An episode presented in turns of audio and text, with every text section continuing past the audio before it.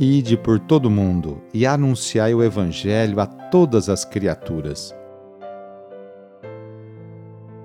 Iniciemos esta oração traçando sobre nós o sinal da cruz, sinal do amor de Deus por cada um de nós. Em nome do Pai, do Filho e do Espírito Santo. Amém. Senhor nosso Deus, nosso Pai, nós cremos em vós, nós esperamos em vós, nós vos amamos nós vos agradecemos este dia e vos damos graças porque estamos com vida. Oferecemos este dia ao Senhor com todas as nossas alegrias e sofrimentos, com todos os nossos trabalhos e divertimentos.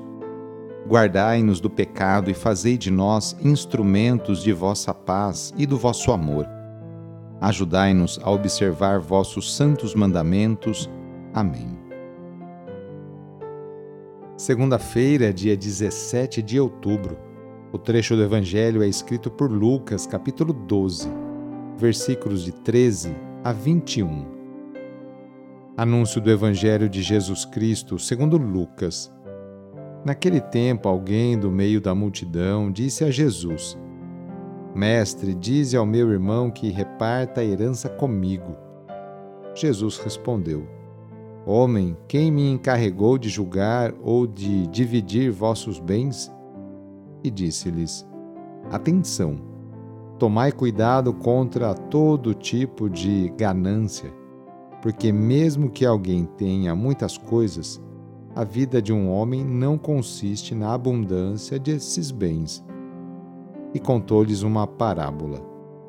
A terra de um homem rico deu uma grande colheita. Pensava ele, consigo mesmo: O que vou fazer?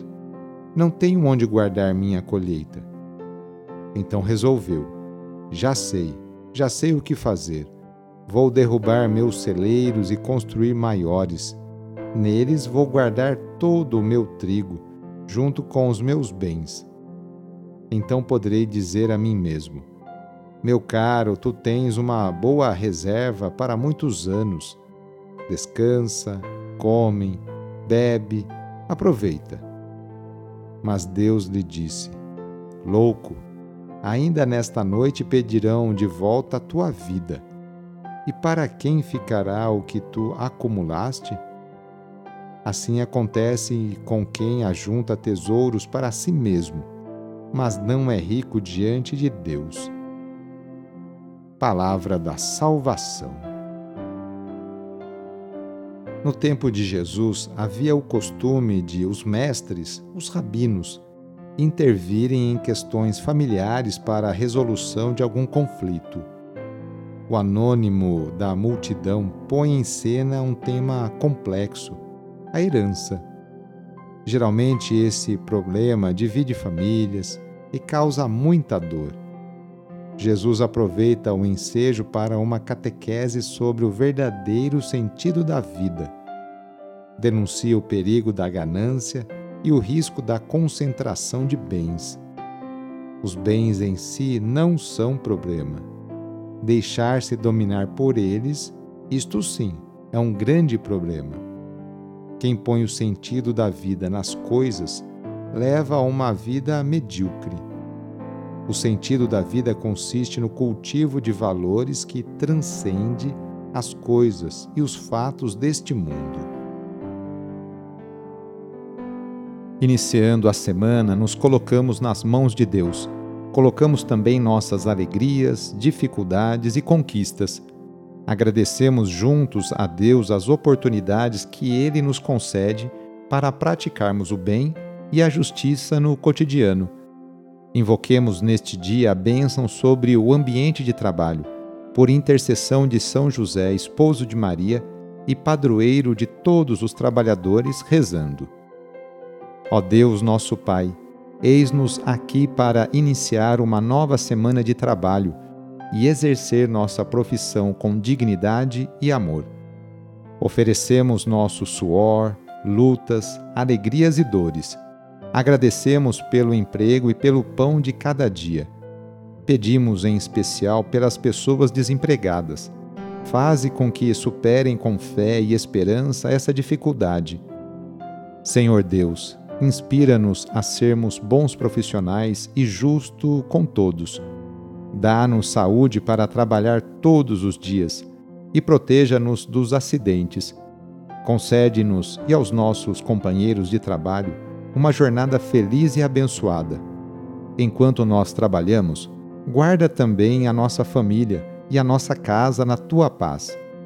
Tu que és o mestre de todas as profissões, derrama a tua bênção sobre todos nós, trabalhadores, e pedimos a poderosa intercessão e proteção de Sua mãe, Maria Santíssima, e de seu pai adotivo, São José. Ave Maria, cheia de graça, o Senhor é convosco. Bendita sois vós entre as mulheres, bendito é o fruto do vosso ventre, Jesus. Santa Maria, Mãe de Deus, rogai por nós, pecadores, agora e na hora de nossa morte. Amém. Rezemos juntos agora a oração de São Francisco de Assis, pedindo a paz e pedindo que eu e você sejamos instrumentos dessa mesma paz. Senhor, fazei-me instrumento de vossa paz. Onde houver ódio, que eu leve o amor. Onde houver ofensa, que eu leve o perdão. Onde houver discórdia, que eu leve a união. Onde houver dúvida, que eu leve a fé Onde houver erro, que eu leve à verdade. Onde houver desespero, que eu leve à esperança. Onde houver tristeza, que eu leve à alegria. Onde houver trevas, que eu leve à luz. Ó Mestre, fazei que eu procure mais consolar que ser consolado, compreender que ser compreendido, amar que ser amado, pois é dando que se recebe, é perdoando que se é perdoado e é morrendo que se vive para a vida eterna. Amém. A nossa proteção está no nome do Senhor, que fez o céu e a terra. O Senhor esteja convosco, Ele está no meio de nós. Pela intercessão de São José, desça sobre você, sobre o seu trabalho, a bênção do Deus Todo-Poderoso, Pai, Filho e Espírito Santo. Amém. Foi muito bom rezar com você hoje. Se esta oração está te ajudando, eu fico muito contente. Então envie o link da oração para seus contatos, familiares, amigos, conhecidos. Eu sou o padre Edmilson Moraes, salesiano de Dom Bosco, e moro atualmente no Colégio Salesiano Santa Terezinha, em São Paulo. Que Deus continue abençoando você e sua família. Abraço e até mais!